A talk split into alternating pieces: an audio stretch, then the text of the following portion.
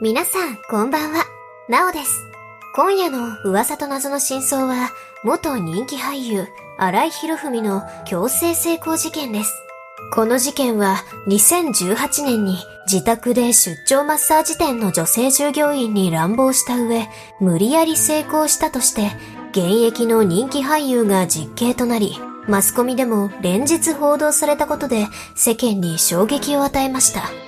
個人的にはかなり胸くそな内容で記憶に残っていますが、皆さんはどうでしょうか？今回は裁判のやりとりを中心に、同意はあったと主張する新井の証言や、被害女性が和解に応じなかった理由など、なぜ初犯で実刑という重い判決が下されたのか、真相に迫りたいと思います。ぜひ最後までご覧ください。元人気俳優の経歴と人柄。この事件を起こした荒井博文は、1979年に青森県弘前市に在日朝鮮人3世として生まれ、2005年に朝鮮籍から韓国籍に変更しており、本名はパク・キョンベとなっている。そんな荒井は、高校生の頃から漠然と有名になりたいという思いがあり、卒業後の進路として日本映画学校への進学を希望していたが、遅刻が多かったので推薦できないと教師に言われたため断念し、19歳の時、あてもなく上京している。その後、ある女優の付き人になったことで芸能界とのつながりを持ち、2001年に映画デビューすると、数多くの映画やドラマなどで、こわもての悪役など、一癖ある役を演じたことで人気を集めていた。プライベートでの洗いは、飲む、打つ、買うの三拍子を公言する昭和の男だったとされ、芸能界での交友関係は広く、同性からも慕われるタイプで、独身だったこともあり、多くの女優との交際が報じられるなど、モテる男でもあった。一方で、新井は結婚願望が強かったことから、交際すると結婚を強く迫るため、それが理由で何度も破局を繰り返しており、事件前にも結婚間近と報道された女優がいたが、事件の半年ほど前に破局していたとみられている。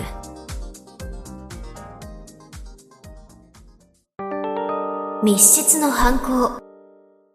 2018年6月30日深夜、元人気俳優、荒井博文、当時41歳は、友人と飲食後にほろ酔いで帰宅し、日付が変わった7月1日午前1時頃、自宅でマッサージを受けようと思い立ち、出張型オイルマッサージ店を検索し、施術時間90分で指名料などを合わせて18,500円の女性セラピスト A さんを指名した。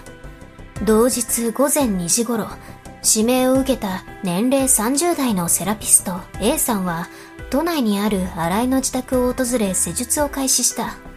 施術の際の新井は、上半身裸にトランクス型の紙パンツという姿で、A さんは白い T シャツに黒のズボンを履いており、特に刺激的な格好というわけではなかった。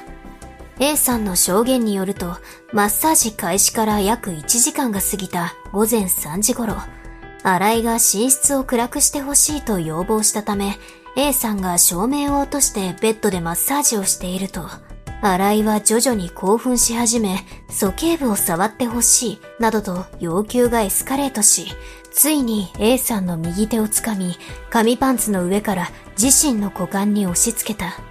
ダメですよ。そういう店ではありません。そういうことをするのであれば帰ります。と、A さんは何度も拒絶したが、行為はどんどんエスカレートし、新井は A さんの T シャツをまくり上げると、ブラジャーを外して胸を舐めてきた。さらに、無理やり A さんのズボンを下着ごと脱がし、陰部を触ってきたため、A さんは、脱がさないで、と必死に抵抗したが、男との力の差から叶わず、新井は自身の陰部を舐めるように要求してきた。その後も A さんは必死に抵抗を続けていたが、最後はベッドに仰向けに押し倒され、無理やり成功させられてしまったという。A さんの決意と示談の決裂。成功の後、A さんは、なんでこんなことになっちゃったんですか？と、新井に対し不快感をあらわにしたが、新井は、あ、そうだよね、ごめんね、とごまかすように寝室から出て行った。新井はその後、A さんが同意していなかったかもしれないと感じていたため、荷物をまとめて帰ろうとしている A さんに、悪いことしちゃったね。これ、お詫び、と言って財布を渡した。しかし A さんが、風俗店じゃないんです。受け取れません。と断ってきたため、新井は、そうです、わかってます。と言いながら何度か押し問答した後、不安な気持ちから、口止めとかじゃないけどもらってください。と言って、現金7万円を A さんのバッグに強引に押し込んだ。この時 A さんは現金が入れられていることに後から気づいたが、その場をすぐに離れたいという思いから現金を返すことはせず、その場を後にした。新井の自宅マンションを出た A さんは、迎えに来た運転手に被害を訴え、さらにマッサージ店の社長にも相談したが、店としてはブラックリストに入れて予約を受けないようにするしかできないと言われ、それでは気が収まらなかった A さんは、翌月の8月、警察に被害届を出した。その後も A さんはマッサージの仕事を転職と考えていたため、しばらく同じ店で勤務を続けていたが、洗いの件でストレスを感じ頭痛に悩まされ、食欲もなくなり、体重も減っていたことから、仕事を続ける自信がなくなり、結果的に店を辞めることになった。一方、新井は事件以降、不安な気持ちを払拭できていなかったのか、10回以上も A さんの店に電話をかけ、A さんを再び指名しようとしたが、店側の配慮により、その望みが叶うことはなく、ついに被害届が出された事実を知った。焦った新井は示談金として1000万円を提示したが、A さんに金で解決しようとしていると断られたため、最終的に事務所に肩代わりしてもらい2000万円を提示したが、これも同様の理由で断られ、なすすべもないまま、ついに2019年2月1日、新井は強制性交の疑いで逮捕された。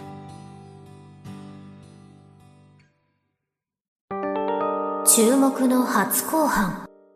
新井は逮捕後2月21日に起訴され、東京地裁が保釈を認める決定をしたことで、保釈保証金500万円を納付し保釈され、2019年9月2日、強制性交罪に問われた新井の初公判が東京地裁で始まり、報道陣やファンらが詰めかけ、傍聴希望者は532人にも上った。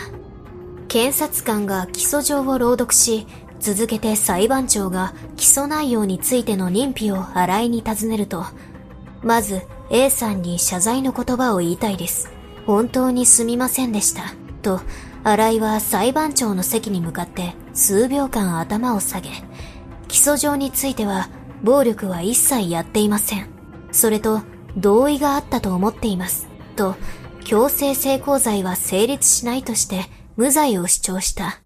続いて、検察官の冒頭陳述が始まり、被告は以前から店舗や出張型のマッサージを利用しており、この店も3回利用していた。なお、この店は純粋なマッサージ店で性的サービスを禁止しており、利用には手続きがある。被告は6月30日夜、友人と飲食後に帰宅し、マッサージを受けようと A さんを指名。マッサージの施術を受け、興奮して犯行に及んだ。A さんが店の経営者に相談し、被害を申し出た。この事件は、初対面の女性に成功したのではない。自分の部屋のベッドで二人きりでアロマオイルのマッサージを受け、肌が触れ合う中で成功してしまった事件です。新井さんはアロママッサージを好んで利用していました。週に何日も連日利用した時もあった。紙パンツ一枚の姿で全身をオイルでマッサージしてもらう。性的行為禁止と掲げられているが、正規ギリギリまでマッサージしてもらうこともある。利用者の中には性的な気分を催す人も珍しくはない。新井さんも体を触ってもらおうとしたことがあり、中には乗ってきてくれる女性もいた。誘ってくる女性もいた。続けて、事件当日の話に及ぶと、新井さんは正規ギリギリまでマッサージをお願いした。手をつかみ、A さんの服を脱がした。その間、新井さんはほぼ無言だった。A さんは、ダメですよ。そういう店ではありませんと、小さい声で言ったが、反応を見て拒否していないと考え、性行為をしてしまった。罪の成立には、犯行を著しく困難にする暴行をしたと合理的に説明できないとならない。A さんには今になれば同意がなかったと私たちも考えており、新井さんも謝罪の気持ちを持っている。しかし、刑法によれば、暴行を用いておらず、強制性交罪は成立しません。このように、弁護側は全面的に争う姿勢を見せ、裁判長が争点を被告が暴行を加えたか、成功の合意があると誤信することはなかったかの2点に整理した。その後、法廷と別室を映像や音声でつなぐビデオリンク方式で A さんに対する検察官の質問が始まった。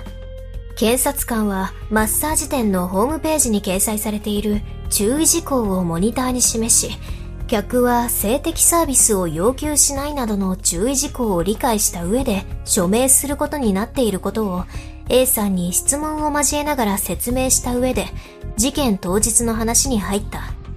そして新井から予約が入ったことを待機場所にいた同僚に話した際、以前に手首をつかまれたことがあるから気をつけるように言われていたことが明かされた。A さんが被告人宅に入った後、案内されたのはどんな部屋でしたか？部屋の明かりはついていましたか？寝室でした。ベッドはセミダブルくらいの大きさで、ベッドの明かりだけがついていて、薄暗かったです。被告人が酒臭かったり、酔った様子はありましたか？わからなかったです。当時、新井はマッサージを受けるため、上半身裸になり、下半身はトランクスタイプの紙パンツだけを着用しており、A さんは背中のマッサージから始めた。この時、被告人は何か言っていましたか？電気を消していいか、結構暗くなるけど大丈夫？と聞いてきました。それで、何と言いましたか？大丈夫ですよ、と言いました。真っ暗な状態でもマッサージはできるのですか？目が慣れれば体の輪郭が白っぽく見えるので大丈夫だと思いました。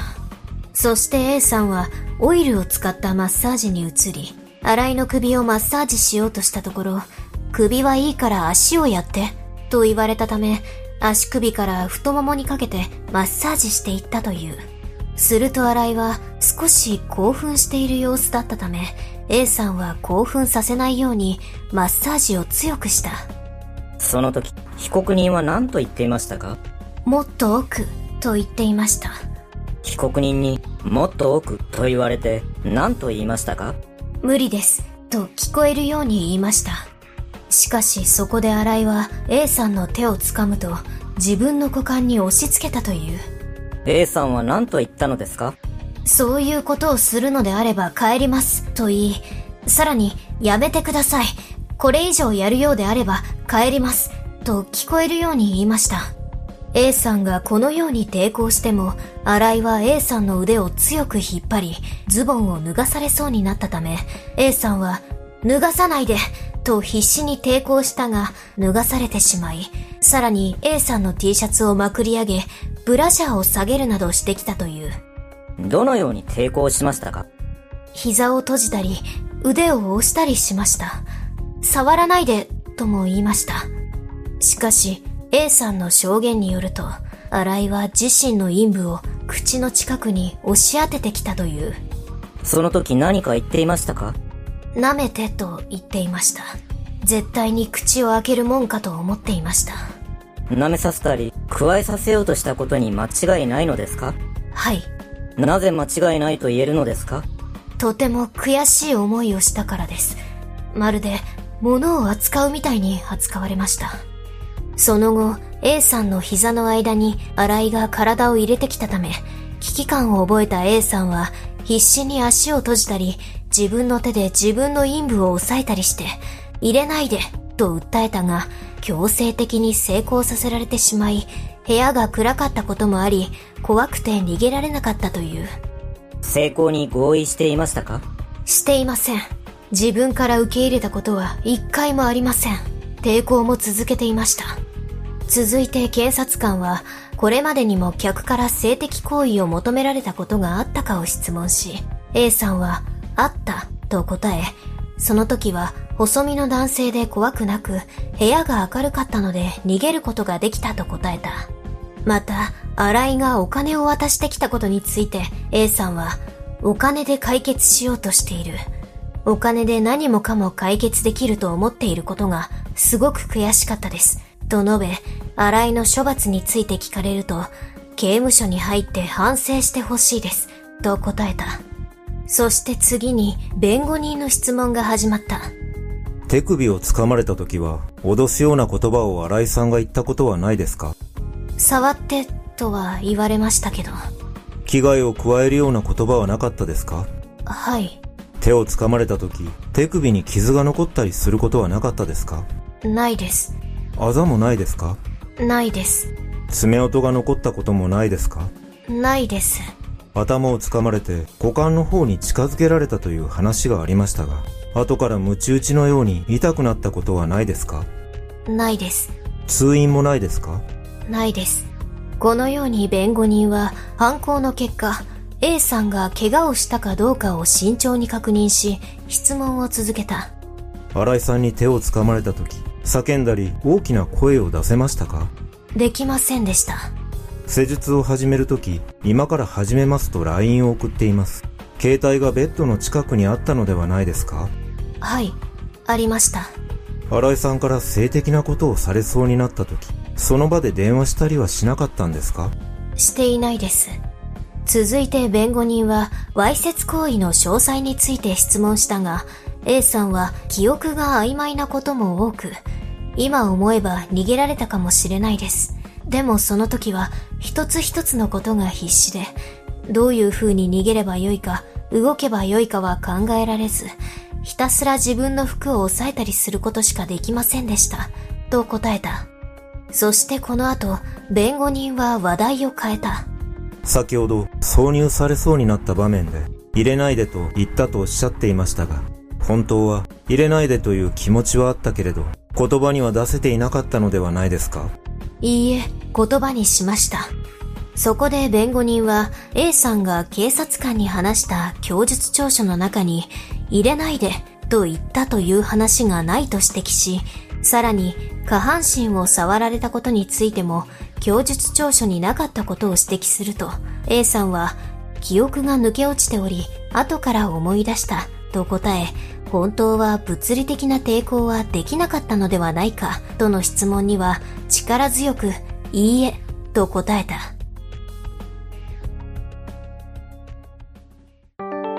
被告人質問後日行われた被告人質問で新井は性行為をしてしまったことは私が悪いと思っています。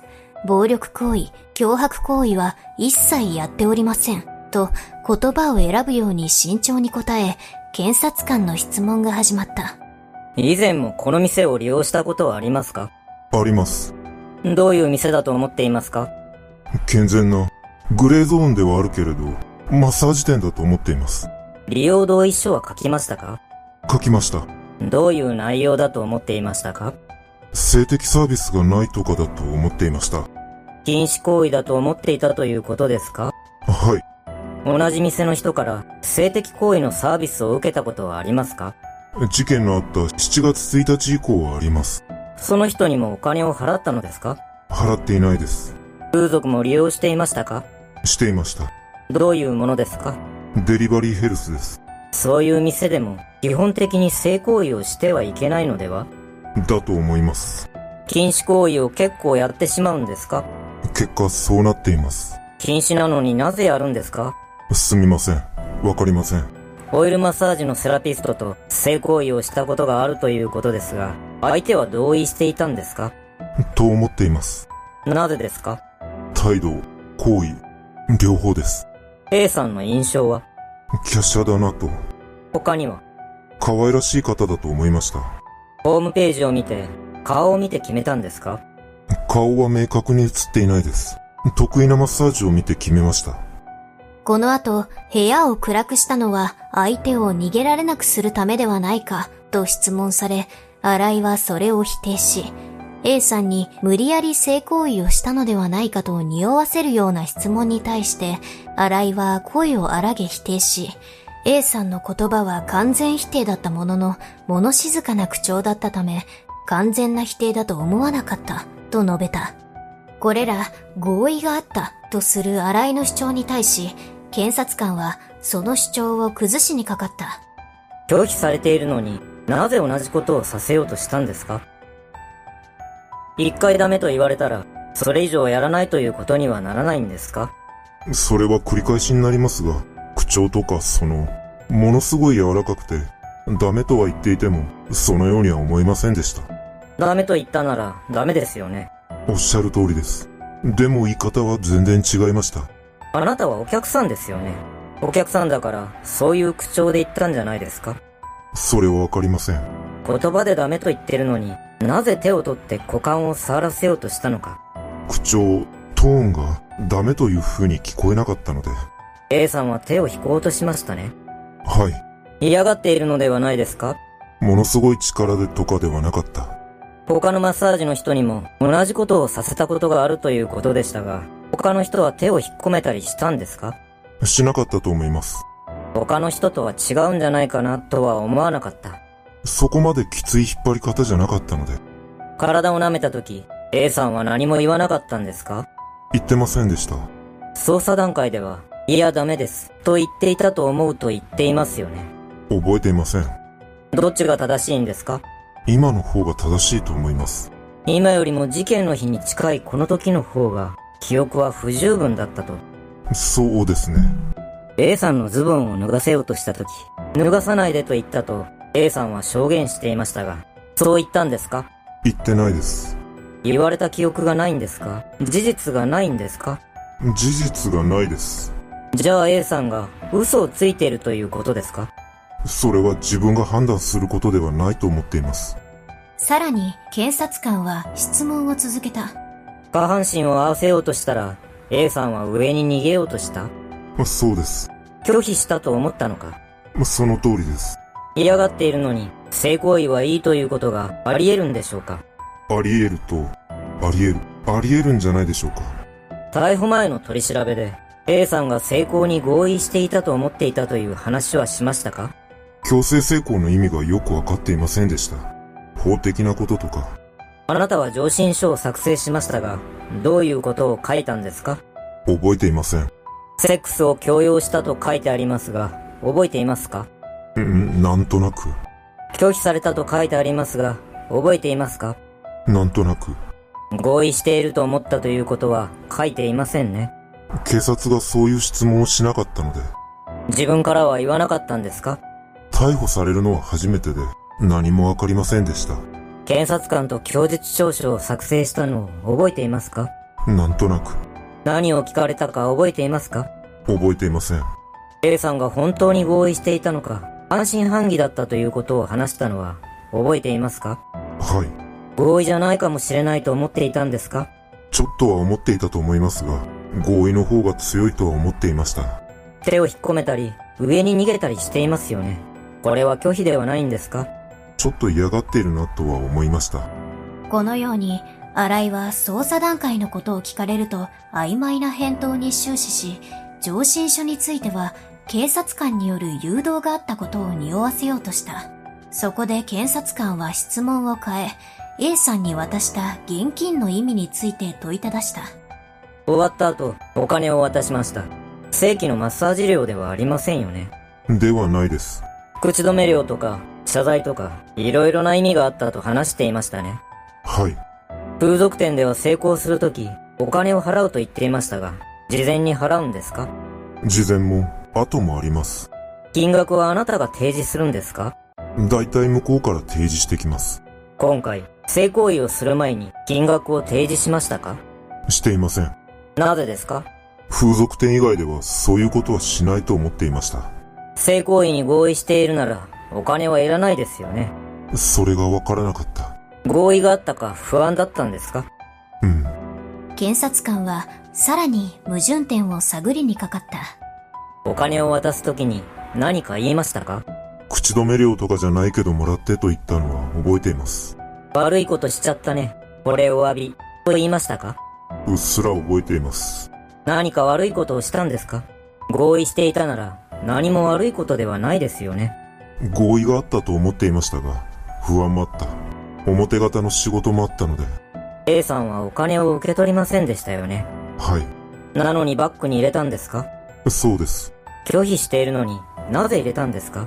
出したものを引っ込められなくなったので、オイルマッサージの人と性的サービスや性行為をすると、お店には言わないでと言われると言っていましたが、A さんからは言われましたか？言われてないです。以上です。ここで検察側の質問が終わり、今度は弁護側が質問に立った。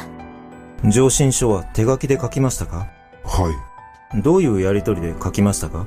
逮捕前、家に警察官が紙を持ってきて、去年の7月に強制性交をしただろう。マッサージの子を家に呼んだだろう。と言われたので、やりましたと言って、任意でついて行って、まあ、性格上、変な言い訳もしたくないし、女性がそう言っているんなら、その通りですと答えて、事件の具体的なことは一切触れられず、書く言葉のチョイスは警察官に任せていました。上申書は自分で書いたんですか？検察官が示唆してきたんですか？示唆してきました。セックスを強要したというフレーズは？警察官が言ったんだと思います。新井さんの認識とは違いましたか？自分のチョイスとは違うんですが、取り調べで言ったことは今も変わっていないと思っています。弁解録取書というあなたの逮捕後の主張を書くものがありますが、ワープロの文字では、無理やりセックスしたことは間違いありませんとなっていて、末尾に、無理やりの具合はちょっとわかりませんと手書きで書いてある。ワープロの文字は誰が書いたんですか？警察官のチョイスです。具合がわからないというのは、新井さんが訂正を申し出たんですか？警察官の言う無理やりと、私の無理やりと違いがあると思ったので、この時の認識と今で違いはありますか？ありません。終わります。この後、検察側、弁護側の質問が終わり、続いて、被害者参加人の弁護士の質問に移り、犯罪にあたる行為をしていないのになぜ示談を申し込んだのか、との質問に、新井は今現在、A さんに同意がなかったと思っている、と述べ、それに対しての謝罪だったが、A さんに、お金じゃない、と言われ、正直どうしていいかわからない、との気持ちを吐露した。次に裁判長から逮捕されるまで事件について誰かに相談したり打ち明けたりしたかを尋ねられ、新井は芸能雑誌にこの事件らしきネタが掲載されていたことから、所属事務所の社長に相談していたことを明かし、今後は派遣型マッサージ店を利用することはないとも語った。裁判の争点この裁判では当然のように同意の有無が争点となった。A さんは逃げることもできず決して合意していないと涙ながらに訴え、一方の新井は A さんの証言を聞いて本当に嫌だったんだなと反省していると謝罪しながらも嫌がったりする様子は特になかったことから受け入れられているのかと思ったと合意があったと思っていたことを主張した。合意性をめぐって真っ向から食い違う両者の主張は密室での出来事のため証拠となるものがなく強制だったかどうかを第三者が認定することは極めて難しく過去の裁判でも高いハードルとなっており被害者にとって合意がなくても加害者が合意があったと誤信するような状況があれば強制性交罪の要件を満たさず無罪になるケースが多くある。しかし新井は事件後に A さんが勤務していたマッサージ店の別の女性と性的な行為をした。とも証言するなど心証は非常に悪く合意を主張しながらも帰り際に現金を渡したり示談を試みるなど矛盾する行動をとっていた。そのため新井は自分の証言に嘘偽りはない。とアピールする狙いで事件当日の再現ビデオをあらかじめ準備していた。その映像は2分28秒で、驚くことに主演は荒井本人。相手役は知人女性が演じており、傍聴席からは見えないようガードした上で裁判官と検察側に動画が上映された。弁護人はマッサージの際の二人の位置関係など寝室の見取り図を示しながら新井に確認の質問を行った。鼠径部のマッサージはどういう気分になりましたか？徐々に性的な気分になりました。マッサージはどのあたりまでしましたか？紙パンツに手が入るか入らないかのギリギリだったと思っています。この後、新井は性的欲求が強くなったため、さらに股間に当たるか当たらないかまでのマッサージを要求し、A さんの右手をつかみ、股間の上に数回押し付け、続けて A さんの T シャツと下着をめくって体を舐めたと述べた。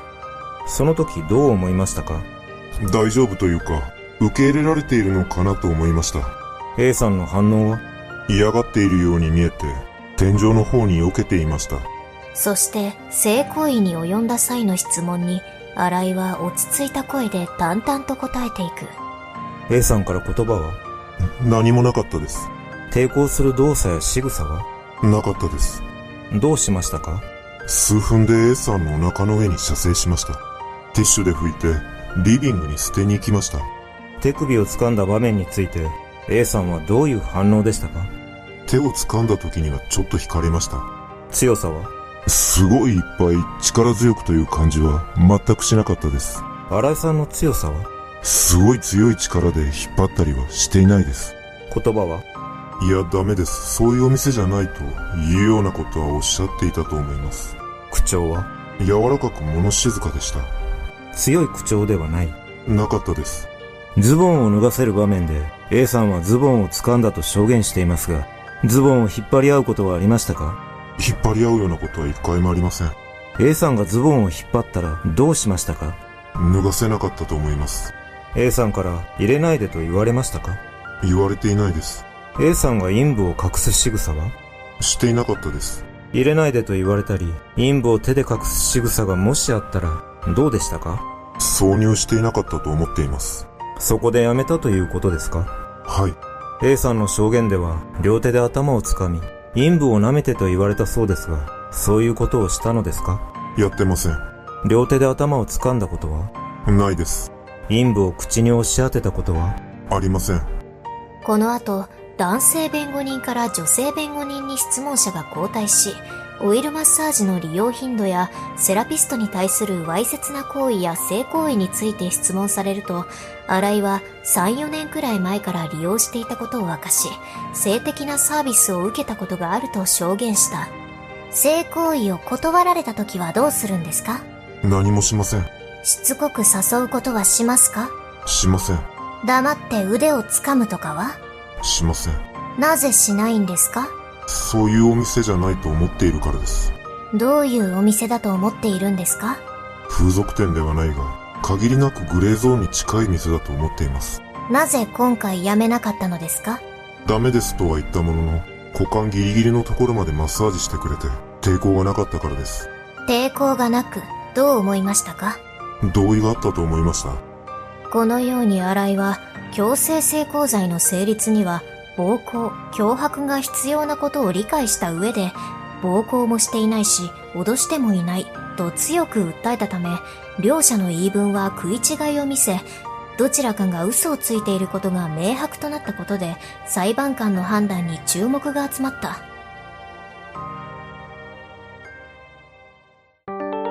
驚きの判決。2019年12月2日、東京地裁は新井に対し、休刑通り懲役5年、執行猶予なしという実刑判決を下した。実刑だけは何としてでも避けたかった新井にとっては、ショックで膝から崩れ落ちるほどの厳しい判決となり、俳優として芸能界に復帰する道も完全に断たれた。この判決に対し裁判長は、暴行が強度でなくても手術中の抵抗しにくい状況に乗じた卑劣で悪質な犯行だと指摘した上で真っ暗な寝室で手術中に体格差のある被告から押し倒された状況は物理的、心理的に抵抗が難しかったと指摘し、さらに何度もやめてと伝えたという女性の証言は信用でき、罪の成立に必要な暴行はあったと結論付け、強制性交罪を認定した。新井の主張が認められなかった要因としては、性的な要求を禁止する同意書に新井が署名していたことや、初対面の新井に対し、わずかな時間で A さんの方から積極的にセックスを求めるような発言をしたとは考えにくいこと。そして何よりの証拠とされたのは、新井が A さんに7万円もの金を渡していた事実だった。金を渡した行為自体が新井自身意思に反する性行為の強要を認識していた証拠となった。この判決を受け、新井は即日控訴し、750万円の保釈保証金を支払い控訴審に備えたが、二審でも新井の主張は認められず、一審判決後に新井が A さんに慰謝料300万円を支払って和解したことなどは考慮されたが、懲役4年の判決が言い渡され、弁護側が上告しなかったため、新井の実刑が確定した。ちなみに、処罰感情が強い A さんが300万円での和解を受け入れたのは、実刑判決あっての和解だったとされている。皆さん、今夜のお話はいかがだったでしょうか？私的には同意があるとかないとか関係なく、正直こんな男は一生刑務所から出てほしくないです。ただ一方で、マッサージ店の中には健全店を装った、いわゆる抜ける店は普通に存在し、ある情報によると、裏オプの設定は派遣型で5割、店舗型で3割くらいの割合であるとされています。新井ももしかしたらそのような違法な店に通っていたため、マッサージ店のことを限りなくグレーゾーンに近い店などと表現したのかもしれません。私は足つぼマッサージくらいしか行ったことがないので、この手の店は全く知りませんでしたが、皆さんの感想や経験などコメントいただければ幸いです。今夜のお話は、なおがお届けいたしました。それでは、皆さんおやすみなさい。